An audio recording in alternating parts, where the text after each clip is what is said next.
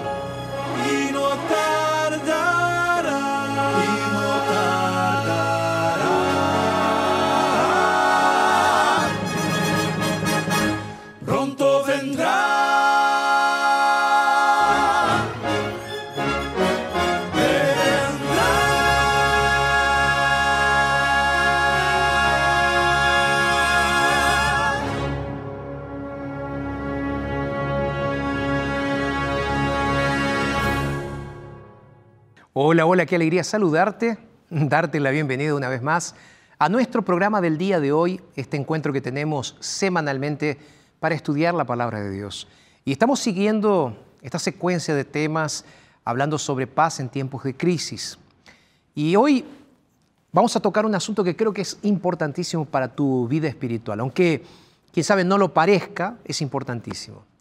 Vamos a estar hablando sobre la adulteración de la constitución del cielo. Y para eso quiero traer nuevamente las profecías de Daniel y de Apocalipsis que realmente muestran, develan una lucha titánica entre el bien y el mal justo antes del regreso de Jesús. Esa última batalla del gran conflicto se centra en la ley de Dios. ¿Por qué? Porque Satanás aborrece los principios eternos que son la base del gobierno de Dios y desea hacernos violar la ley, la constitución del cielo. Y de esa manera, de alguna u otra forma, despreciar la fuente misma de nuestra felicidad. El enemigo de Dios ataca el cuarto mandamiento que exalta a Jesús como el creador de todas las cosas, tal como vimos en el tema de la semana pasada, que si no lo viste, puedes recordarlo una vez más en NT Play. Hablamos sobre el sábado, que es una un recordatorio, una recordación de la autoridad creadora de Jesús. Es un símbolo eterno de nuestro descanso en Cristo Jesús por la salvación que Él nos dio y al mismo tiempo es una muestra de lealtad absoluta que le rendimos a Él. El sábado es un vínculo eterno con nuestro Creador. Muchos creyentes se preguntan, ¿cómo entonces se cambió el día de reposo del sábado al primer día de la semana, al domingo? ¿Cómo, cómo se cambió ese día sábado, el día de reposo? ¿O por qué? ¿Hay alguna información en la Biblia que haya predicho que eso iría a suceder? Bueno, las respuestas a estas y otras preguntas están en una visión simbólica que recibió el profeta Daniel y que hoy aquí en este programa voy a intentar dar las respuestas. Yo soy el pastor Jorge Rampoña y aquí estamos comenzando nuestro programa del día de hoy en la TV y en la radio Nuevo Tiempo, Verdades. Hacemos una pausa, ya regresamos.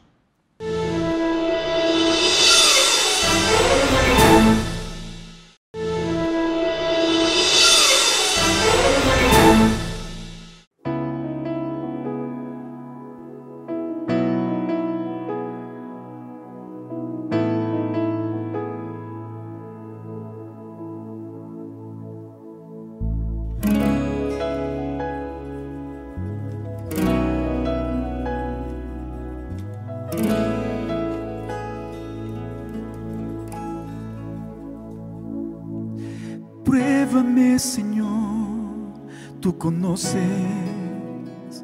mi corazón.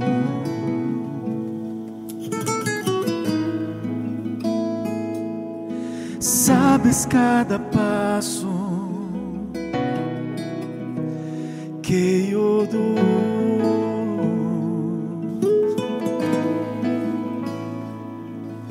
Por mucho tiempo me escondí,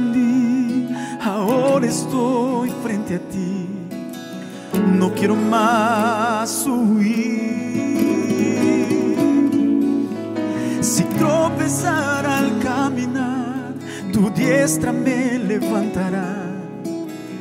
Ven, restaurame.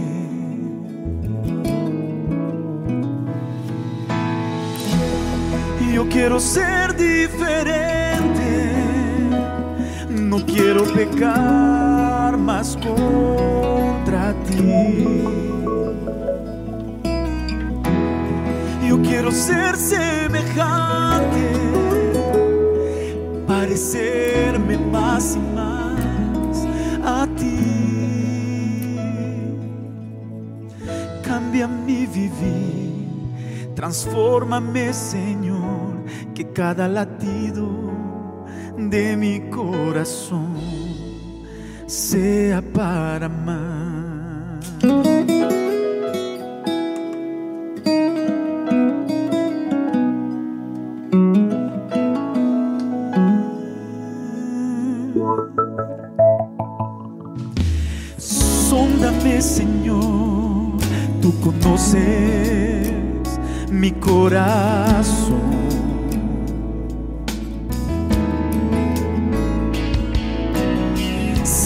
Cada paso que yo doy. Por mucho tiempo me escondí, ahora estoy frente a ti. No quiero más huir. Si tropezar al caminar, tu diestra me levantará. Ven, restaurame.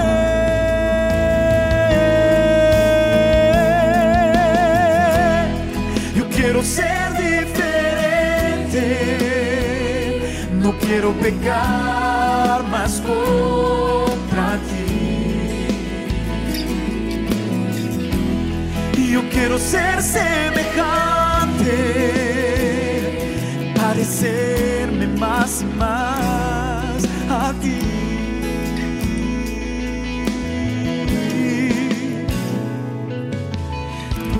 Cambia mi vivir, transfórmame, Señor, que cada latido de mi corazón sea para amar.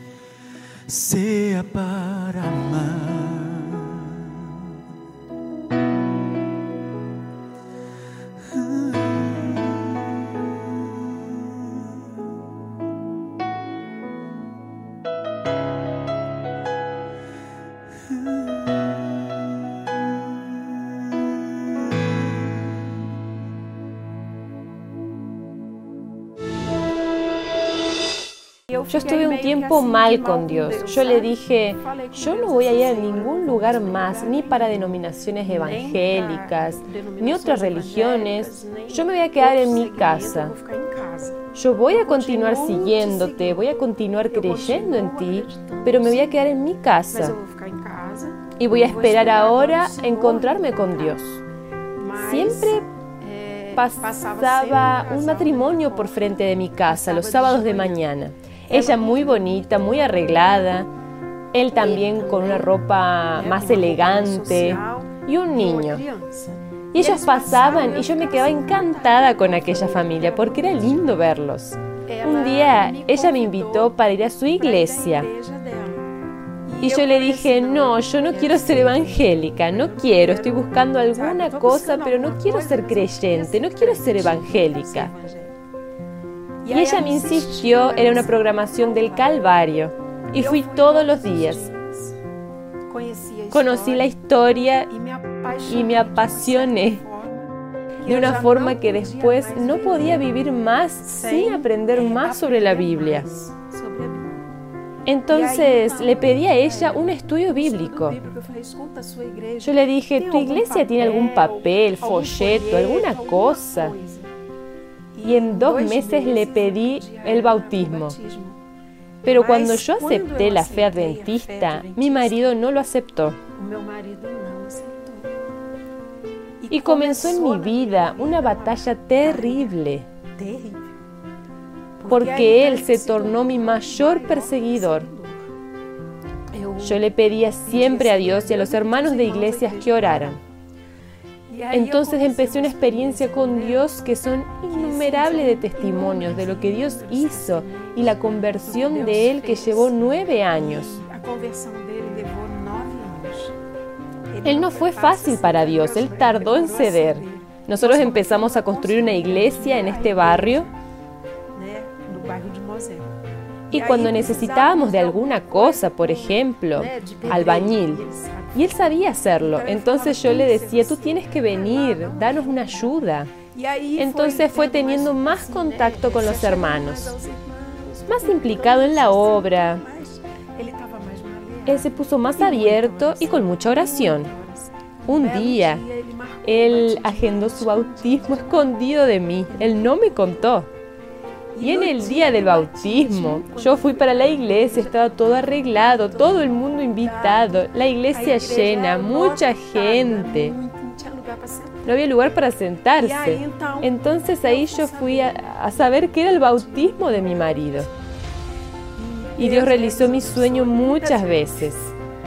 Lo vi predicar ya muchas veces atrás de aquel púlpito. Glorifico mucho a Dios, cantando, adorando, por lo que Él promete y cumple. Él escucha nuestras oraciones, no importa el tiempo que lleve. Dios está trabajando y en un momento indicado, como dice la Biblia, en la plenitud del tiempo de Él, Él va a hacer la bendición llegar a nuestra mano. Y aquí seguimos con nuestro programa después de haber escuchado esta linda historia que nos hace pensar realmente en nuestro Dios y cómo él se manifiesta en cada detalle de nuestras vidas. Como siempre digo, no sé cómo está hoy tu relación con Dios. No sé si eres alguien que ya intentó desistir de Dios, parar de creer en Dios, abandonar las creencias espirituales o religiosas. Déjame decirte algo. Muchas personas pasan por esa misma experiencia. Pasamos. Somos seres humanos. Pero aquí te mostramos esas experiencias de vida para que entiendas que hay otros que están luchando de la misma manera que tú estás luchando. Y que cuando nos abrazamos a las promesas y a las palabras de Dios, encontramos realmente esperanza para nuestras vidas. De eso queremos hablar en este día también. Así que vamos a hacer lo siguiente, vamos a hacer una pausa rápida y al regreso de la pausa vamos a estar iniciando el estudio de la palabra de Dios. Te espero, ya volvemos.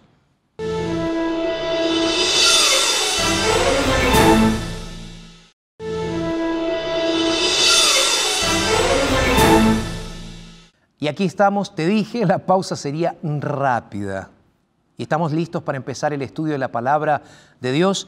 Y cuando digo empezar el estudio de la palabra de Dios, tú puedes hacerlo en tu casa, solito o acompañado con este curso bíblico, como tú lo prefieras. Es el curso bíblico Jesús Restaurador de la Vida y lo puedes tener de forma completamente gratuita en la comodidad de tu casa.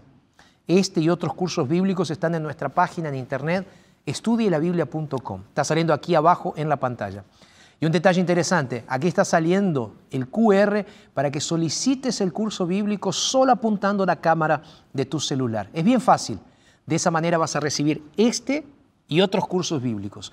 Lo más interesante es que nuestro equipo está a disposición tuya para explicarte cómo hacer para estudiar la Biblia. Entonces, puedes escribirnos también a nuestro WhatsApp, que es el más 55 12 98 100 14 60. ¿Pudiste anotarlo? ¿Sí?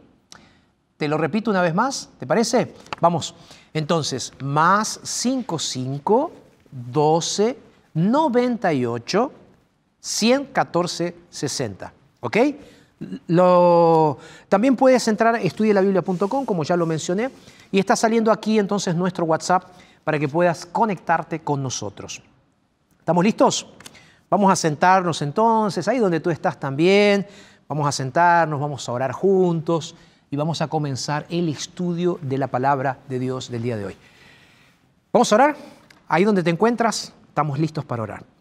Padre, muchas gracias por este momento que nos regalas y hoy vamos a estar estudiando un tema realmente importante, Señor. Así que nos ponemos en tus manos, ponemos tu palabra en tus manos, Señor, para que realmente puedas hablarnos. Nos entregamos a ti, lo hacemos en el nombre de Jesús. Amén. Muy bien, estamos listos para comenzar nuestro estudio de la Biblia del día de hoy. Y como lo dije anteriormente, eh, las profecías de Daniel, de Apocalipsis nos muestran una lucha entre el bien y el mal. ¿Cuándo? Justo antes de que Jesús venga por segunda vez a esta tierra. Esta última batalla, es importante que pensemos en esto, esta última batalla del gran conflicto se centra en un punto fundamental, la ley de Dios. Está claro en base a lo que nos enseña la Biblia, que Satanás odia, aborrece los principios eternos y que son, claro, la base del gobierno celestial. Es por eso que por todos los medios posibles Él está intentando hacernos violar la ley de Dios y despreciar la fuente misma de nuestra felicidad. Sabes, especialmente Satanás, está atacando el cuarto mandamiento de la ley de Dios, que exalta a Jesús como el creador.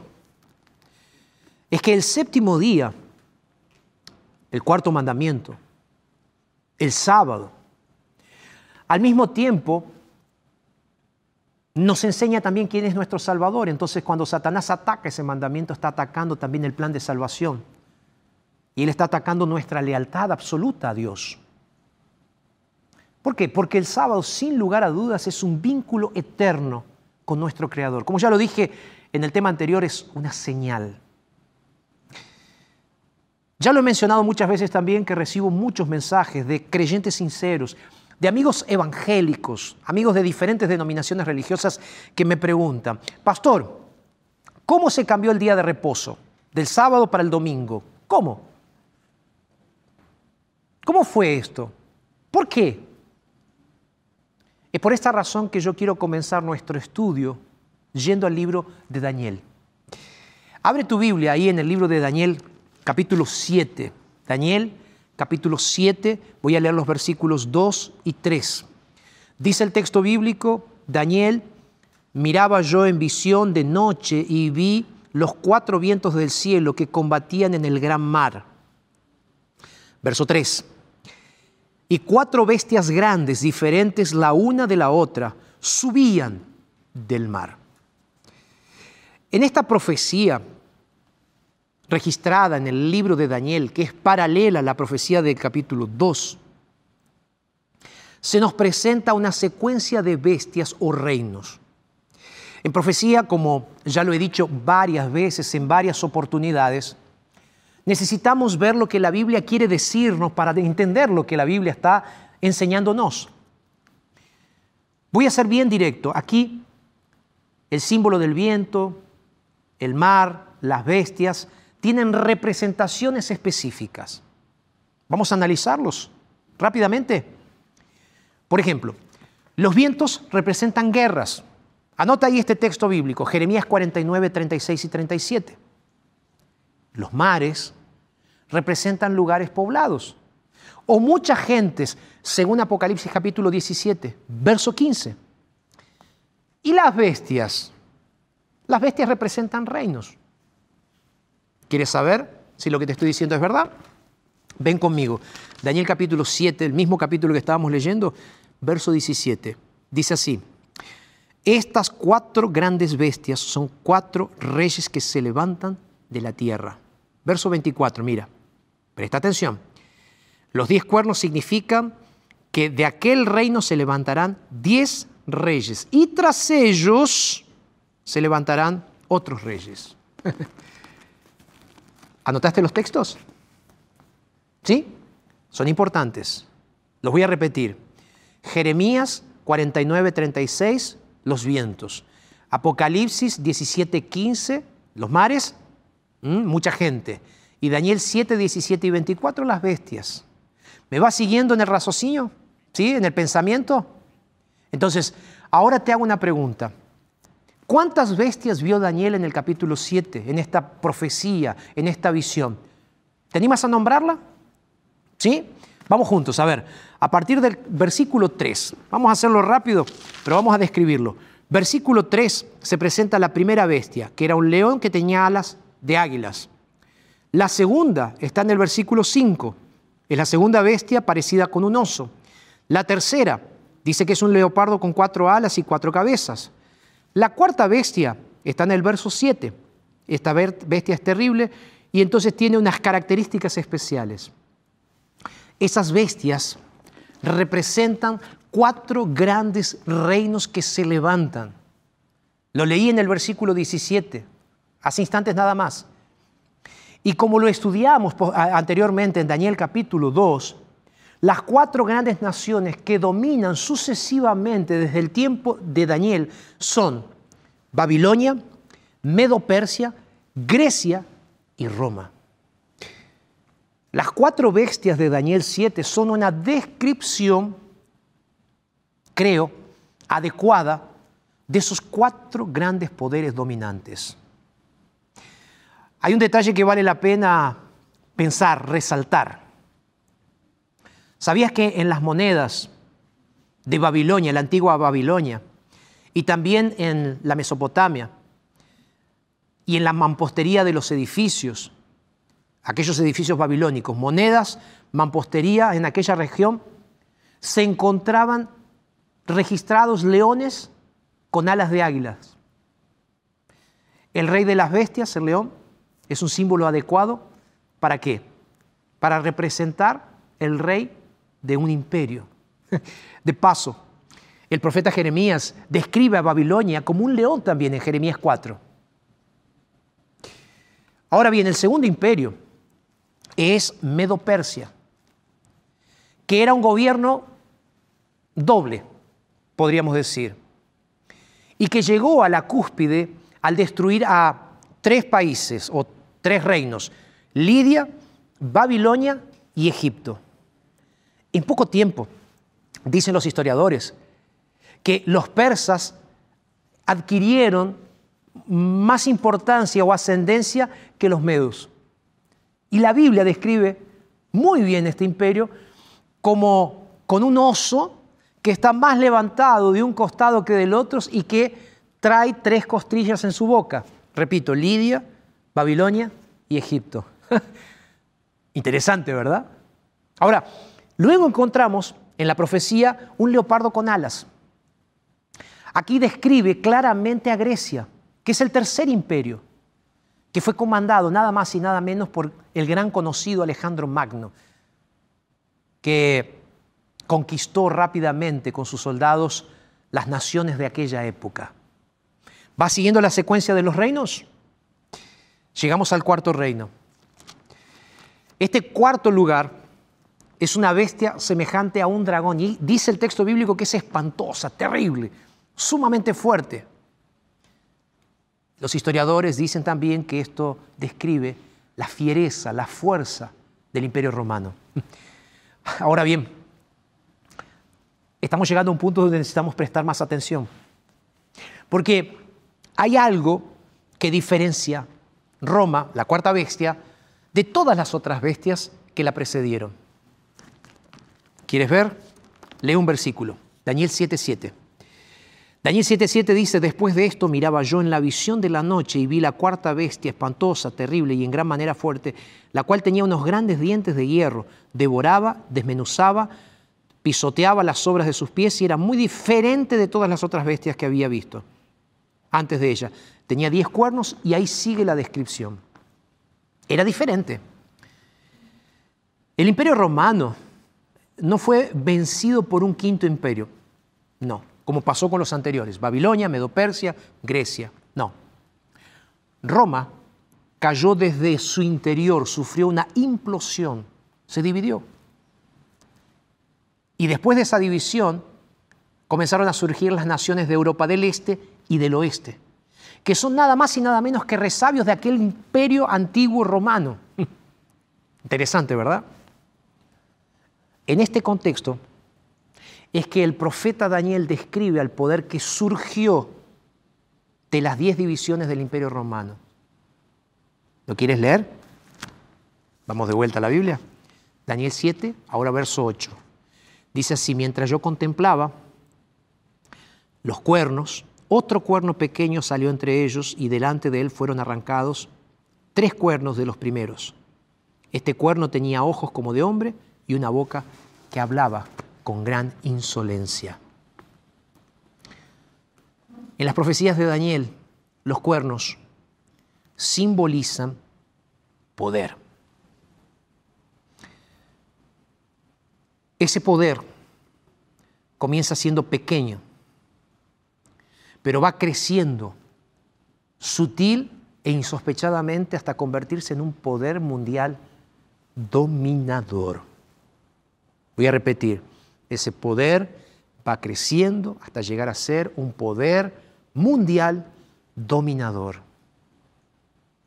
Es importante destacar que en el verso que leímos queda claro que ese cuerno pequeño, quien quiera que sea, este poder surge de entre los diez cuernos, esas divisiones del imperio romano. Entonces, directamente, lo voy a decir claramente, surge de Roma.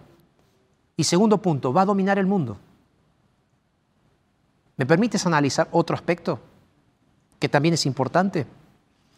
Y lo voy a hacer haciendo una pregunta. La pregunta que surge, que es clara, es, ¿este cuerno cuándo surgió?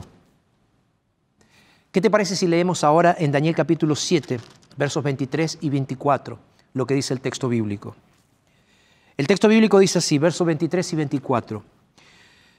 Dijo así, la cuarta bestia será un cuarto reino en la tierra, el cual será diferente de todos los otros reinos, y a toda, a toda la tierra devorará, trillará y despedazará. Los diez cuernos significan que aquel reino se levantarán diez reyes y tras ellos se levantará otro el cual será diferente de los primeros y derribará a los otros tres. Dice aquí. Según este texto, el cuerno pequeño surgió después de la caída del imperio romano y estaba creciendo en importancia en la última parte del siglo IV y a lo largo del siglo V, podríamos decir. ¿Por qué? entre el 351 y el 476 fue dándose la decadencia del imperio romano. Eh, cuando Roma estaba siendo invadida por lo que es conocido por la historia como las tribus bárbaras que procedían del norte. Cuando nosotros analizamos el cuerno pequeño, encontramos algunas características distintivas y especiales que este poder tiene. Daniel 7.8, ya lo leímos, nos recuerda que Daniel estaba contemplando los cuernos y otro cuerno pequeño salió entre ellos y de delante de ellos fueron arrancados aquellos primeros cuernos. Dice también que ese cuerno tenía ojos como de un hombre y una boca que hablaba grandes cosas. Hablaba con insolencia, dice otras versiones de la Biblia. Entonces, aquí vamos a resaltar las características destacadas, que son las características que surgen de los otros cuernos. O mejor dicho, las características que surgen para este cuerno y que son una continuidad de lo que se venía dando. Características, tenía ojos, tenía boca como de hombre. En la Biblia, cuando nosotros vemos esto, la Biblia nos dice que los ojos representan sabiduría o entendimiento. Pensando en esto, el, propio apóstol Pablo, en Efesios, en el libro de Efesios, él nos dice, Efesios 1, 18, él nos dice que justamente representaba eso. De paso, es por esa razón que los antiguos profetas eran conocidos como videntes, eh, personas que veían sabiamente, podían ver el futuro gracias a la sabiduría divina. Entonces, este poder no tiene ojos divinos, no tiene la sabiduría de Dios. Este poder tiene la sabiduría humana. Entonces reemplaza la verdad divina por verdades de seres humanos. El cuerno pequeño sustituye los dictados eternos de la ley de Dios con autoridad humana. Suplanta la ley de Dios con tradiciones de hombres. Inclusive hablando de esto, en Daniel capítulo 7, el verso 25, la primera parte dice lo siguiente, hablará palabras contra el Altísimo y a los santos del Altísimo quebrantará y pensará en cambiar los tiempos y la ley. Es claro, ¿verdad? Aquí el texto nos dice que el cuerno pequeño oprime a los que no aceptan su autoridad, defiende sus tradiciones humanas y persigue a los que no se sujetan a las tradiciones humanas. ¡Wow! ¡Wow! Hay, hay un detalle no menor sobre, sobre este cuerno pequeño. Es su tiempo de actuación. ¿Cuánto tiempo ¿Será que la Biblia nos dice cuánto tiempo actuó? En el versículo 25, si prestas atención, la segunda parte del versículo, dice, y serán entregados en sus manos hasta tiempos, hasta tiempo, tiempos y medio tiempo. El profeta está empleando la expresión tiempo, tiempos y la mitad de un tiempo o medio tiempo, que es parecida con la expresión que se encuentra registrada en Apocalipsis capítulo 12. Se utiliza más o menos la misma expresión. Y también se utiliza una expresión, un periodo de tiempo parecido en Apocalipsis 12:6. La Biblia nos va a explicar que este periodo de tiempo abarca 1260 días proféticos. Eh, recordemos lo que ya aprendimos en un tema anterior, eh, eh, de que en la profecía, ¿recuerdas? Un día profético equivale a un año literal. Yo te había dado algunos textos bíblicos. Ezequiel 4.8, números 14.34. Eh, ¿Sí? ¿Recuerdas? Si no lo recuerdas, vuelve a ntplay.com, vas a ver el programa de la semana anterior y ahí vas a ver este estudio. ¿Ok?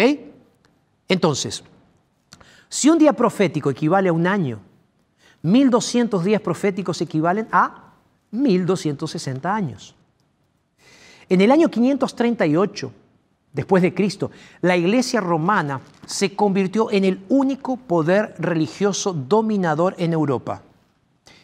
Un poco de historia. Justiniano, el emperador romano y pagano, le dio autoridad a la Roma papal. Le dio autoridad civil y religiosa al papa.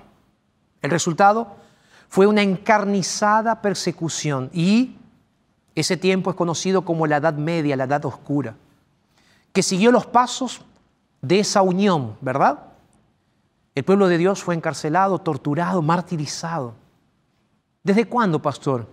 Desde el 538 después de Cristo hasta 1798. Es de destacar la unión de la iglesia con el Estado en ese tiempo, que continuó por toda Europa. ¿Basándose en qué? Basándose en la sabiduría humana. Ese poder echaría por tierra la verdad de Dios Cuando tú ves en, Daniel capítulo 8, el texto nos dice que a causa de la prevaricación le fue entregado el ejército, dice el texto bíblico, junto con el continuo, con el sacrificio, y echó por tierra la verdad e hizo cuanto él quiso, dice el texto bíblico. Ya en el Nuevo Testamento el apóstol Pablo describe la apostasía del cristianismo primitivo. En Hechos, en el libro de Hechos, él va a decir que hubo una apostasía entre vosotros, dice él. Se levantarán hombres que hablarán cosas perversas, dice el apóstol Pablo. Van a llevar a muchos otros, a arrastrar a los discípulos. Por tanto, dice el apóstol Pablo, ustedes tienen que velar, tienen que acordarse de todas estas cosas que sucedieron. Pablo los está amonestando con lágrimas. Pablo está diciéndoles que irían a surgir falsos maestros, falsos líderes religiosos. Y en Daniel 7:24, como leímos, se describe ese cuerno. Y se describe que era ese cuerno diferente de los otros cuernos, de los otros diez. Los diez cuernos anteriores eran políticos. El cuerno pequeño es claramente un poder religioso y un poder religioso apóstata, contrario a la Biblia. ¡Wow! La Biblia es exacta, la Biblia es poderosa, Piensa conmigo. Hay otra característica de este pequeño, cuerno pequeño, según Daniel 7:25. No es solo el tiempo, este cuerno pequeño iría a intentar cambiar la ley de Dios. Quiero hacer un resumen bien rápido de esto porque es extenso, pero al mismo tiempo es necesario conversarlo. ¿Está quedando claro hasta aquí el mensaje? ¿Sí? Voy a repasar el mensaje haciendo algunas preguntas. ¿Te animas? Primera pregunta. ¿Qué poder surgió con la destrucción de, los, de las diez tribus después de que se dividió Roma? ¿Cuál? Segunda pregunta que te hago. ¿Qué poder surgió de Roma? No como un poder político, sino como un poder religioso. Luego de la división del imperio romano. ¿Cuál? Tercera pregunta que te hago. ¿Qué poder religioso surgió en Roma en esos primeros siglos y tuvo a un hombre como cabeza y conducción visible? ¿Voy con una más? ¿Cuál poder tuvo pretensiones presuntuosas sobre su autoridad? ¿Quién persiguió al pueblo de Dios y reinó durante 1260 años y trató de cambiar la ley de Dios?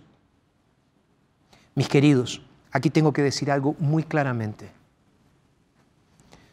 La historia nos indica que solo un poder puede encajar claramente en esta descripción. Necesito que te sientes en tu sillón ahora, que dejes todo lo que estás haciendo, que te sientes en tu silla, me prestes mucha atención y me escuches bien y me mires a los ojos. ¿Me estás mirando a los ojos ahora? Porque lo que te voy a decir ahora puede ser duro para ti, pero es Biblia. Este poder identificado en el libro de Daniel es nada más y nada menos que la Roma papal. No estoy hablando de una persona, estoy hablando de un poder. Vimos y estamos viendo y podemos ver todavía cómo coincide cada descripción con el libro de Daniel. La historia nos revela que la base del poder de Roma se extendió gradualmente a medida que desarraigaba todo cuanto se interponía en su camino. Es historia. Es parte inclusive no solo de la historia, sino de la naturaleza humana. Querer destruir a la oposición para solidificar la base de su propio poder. Y Roma hizo eso. Consolidó su dominio llevando a la destrucción a las otras tres tribus, a los cérulos, a los vándalos y a los ostrogodos. Es historia, velo. Entonces, tú puedes confirmar todo esto que te estoy diciendo simplemente abriendo un libro de historia. Inclusive hay un libro muy interesante que cuenta esto acerca de la historia. El doctor Gibson cuenta esto en los capítulos 39 y 40 de un libro titulado La caída de Roma. Él dice que la Roma papal fue distinta de sus predecesores porque pretendía dominio tanto de los cuerpos como también del alma de las personas. Inclusive los historiadores de esa época confirman que más de 50 millones de personas murieron por su fe en la palabra de Dios. Y el papado reinó con supremacía por más de 1260 años. En el año 533 después de Cristo, el emperador romano Justiniano proclamó al obispo de Roma como obispo principal de todas las iglesias. Y en el 538, después de, de Cristo, el general romano Belisario expulsó a los ostrogodos completamente de Roma. El papado fue el poder político, religioso, dominante en Europa desde el 536 hasta 1798. Fue en esa época, 1798, que el general francés Berthier, comandante principal de Napoleón, tomó prisionero al Papa en 1798. Quienes vivían en aquella época podrían haber pensado que el papado había llegado a su final, pero la profecía del libro de Apocalipsis había predicho allí en Apocalipsis 13 que la herida de muerte de aquella bestia sanaría. La predicción de Daniel con relación al cuerno pequeño se cumplió con la cautividad del Papa, en 1798. Ahora sí, necesito responder rápidamente a una, a una pregunta. El papado asume el cambio del día de reposo. El papado reconoce claramente que cambió el día de reposo del sábado, del séptimo día, para el domingo, el primer día de la semana. ¿Será? ¿Será que realmente lo reconocen? Quiero leerte una frase de El espejo católico se llama, que dice lo siguiente. La Iglesia Católica durante más de mil años y antes de la existencia de un solo protestante, por virtud de su misión divina, cambió el día del el sábado para el domingo. Escrito por la Iglesia Católica. ¿Puedo leerte una frase más? Esta frase dice lo siguiente. Y está la fe de millones del reverendo O'Brien. Dado que la Biblia no especifica el domingo, sino al sábado, él se pregunta, ¿no es curioso que tantas denominaciones que, que profesan que su religión surge de la Biblia observen el domingo en vez del sábado? sí, dice él, por supuesto, que es incoherente, pero en el cambio, o este cambio fue hecho unos 15 siglos antes del surgimiento del protestantismo. Los protestantes han continuado observando las costumbres, aunque la misma descansa en la autoridad de la Iglesia Católica y no en un texto explícito de la Biblia. ¿Me va siguiendo? Estoy leyendo aquí nada más y nada menos que pensamientos de teólogos católicos. La Iglesia reconoce, ciertamente, la Iglesia Católica reconoce que arbitrariamente cambió la ley de Dios. Y ahora nos queda claro cuál es el poder humano representado en el capítulo 7 del libro de Daniel. Poder político, religioso, que estaría con un tiempo de actuación específica y que haría algo en contra del pueblo de Dios y especialmente en contra de la ley de Dios. Mis queridos, si estoy hablando sobre este asunto, no es porque yo quiero criticar una iglesia. No es porque quiero criticar a los fieles o al liderazgo de una iglesia específica. Estoy abriendo la Biblia para mostrarte que realmente uno de los mandamientos principales de la ley de Dios fue cambiado con un propósito específico. Hacer que tú y yo no podamos ser realmente fieles y verdaderos adoradores al Dios eterno y creador y a nuestro Señor Jesucristo que nos ha salvado. El ataque a la ley de Dios es un ataque satánico. El ataque a la ley de Dios es un ataque destructivo a nuestra fidelidad a Dios. Es por esa razón que hoy quiero invitarte para que seas realmente fiel a Dios. Que aprendas a guardar los mandamientos, y no para salvarte, no para ser un legalista que abraza la ley, sino para ser alguien que abraza a Jesús y abrazando a Jesús, decide amar y ser fiel a Jesús. Sé que puede estar siendo durísimo para ti esto, lo sé, pero al mismo tiempo sé que necesito predicártelo, porque yo no estoy aquí para predicar lo que tú quieres escuchar. Yo estoy aquí para predicar lo que Dios me mandó a decirte a través de la palabra. Entonces mi invitación en este momento es clara. Decide ser fiel al Señor. Vamos a escuchar la música de Arautos ahora. Piensa en esto. Fue mucha información, pero es información relevante para que tomes hoy una decisión de seguir al Señor. Vamos a escuchar la música y luego oramos juntos.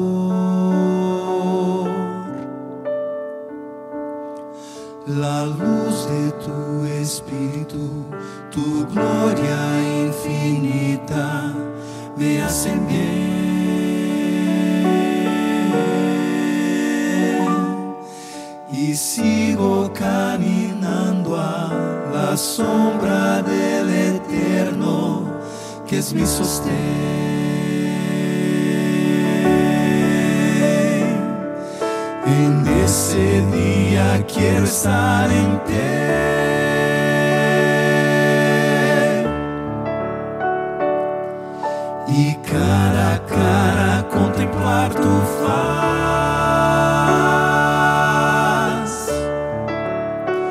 Quiero cantar junto a los redimidos, quiero estar con todos mis amigos junto al trono de nuestro rey.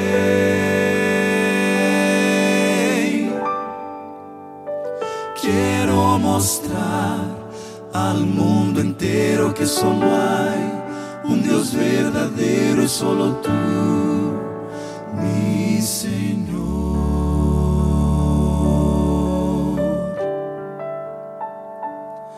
De todo el corazón te vengo a pedir, Señor. Te vengo a pedir,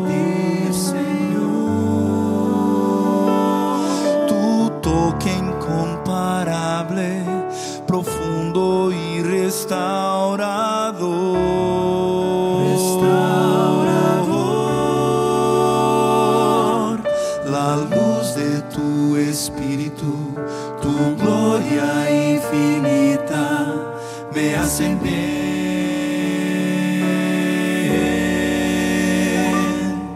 y sigo caminando a la sombra del eterno que es mi sostén.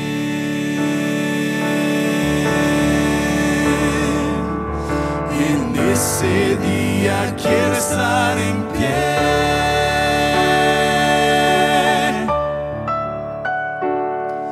y cara a cara contemplar tu faz.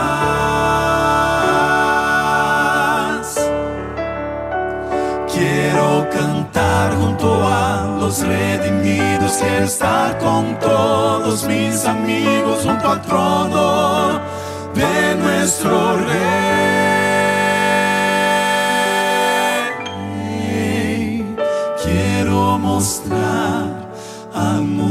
Mundo entero que solo hay un Dios verdadero, solo tú,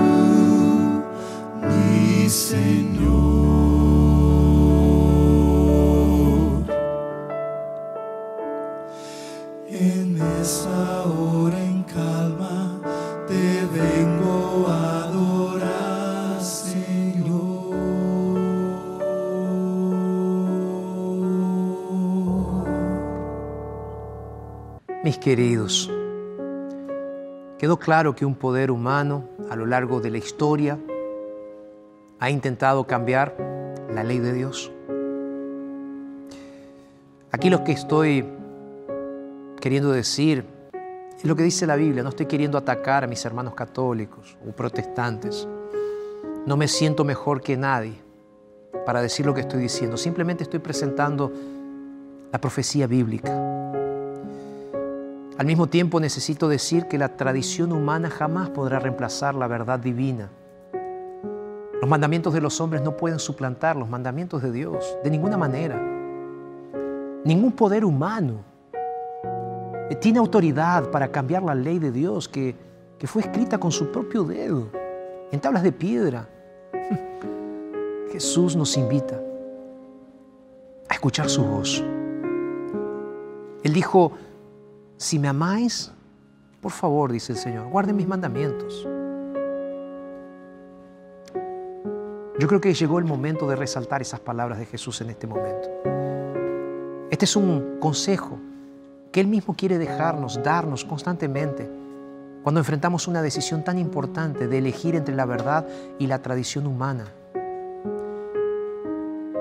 Recuerda estas palabras de Jesús cuando dijo, santifícalos en tu verdad, tu palabra es verdad. Jesús también dijo que nuestro gran desafío diario es buscar primeramente el reino de Dios y su voluntad. Y todas las otras cosas serán añadidas. Eso implica la verdad bíblica. Si tú quieres ser un seguidor de Dios, debes obedecer. Debes seguir, debes entregarte al Señor Debes ser fiel. Tu amor por el Señor Jesús tiene que ser profundo y tan profundo que te lleve a ser fiel a Él. Hoy quiero invitarte para que decidas guardar los mandamientos, todos, inclusive el cuarto que nos enseña a guardar el sábado como día de reposo. Quiero invitarte para que ningún ser humano tenga autoridad sobre tu vida, sino que solamente Dios sea el dueño, porque lo que está en juego es mucho más que un día de reposo. Lo que está en juego es el señorío de Jesucristo en tu vida. Por eso Jesús te está invitando ahora para que realmente lo abraces y le digas, tú eres mi Dios, tú eres mi Señor. Te pregunto, ¿quieres ser fiel al Señor? ¿Sí? Yo quiero. Te invito hoy para que tomes esta decisión, para que entregues tu vida al Señor hoy, en este momento. Vamos a orar. Señor, Gracias. Gracias por tu mensaje, Señor. Duro pero necesario. Ayúdanos a serte fieles. Te entrego a todos mis amigos que nos están viendo o escuchando en tus manos de amor. Y lo hago en el nombre de Jesús. Amén. Que Dios te bendiga. Gracias por estar con nosotros. Y recuerda que si en tu país ya es posible reunirte, te invitamos para que vengas a una iglesia adventista del séptimo día. Encuentra unaiglesia.com, es el lugar donde vamos a estar esperándote. ¿Ok? De nuestra parte, terminamos por aquí diciendo, si lo dijo Jesús en su palabra, entonces es verdad. Un abrazo enorme y nos vemos en el próximo programa.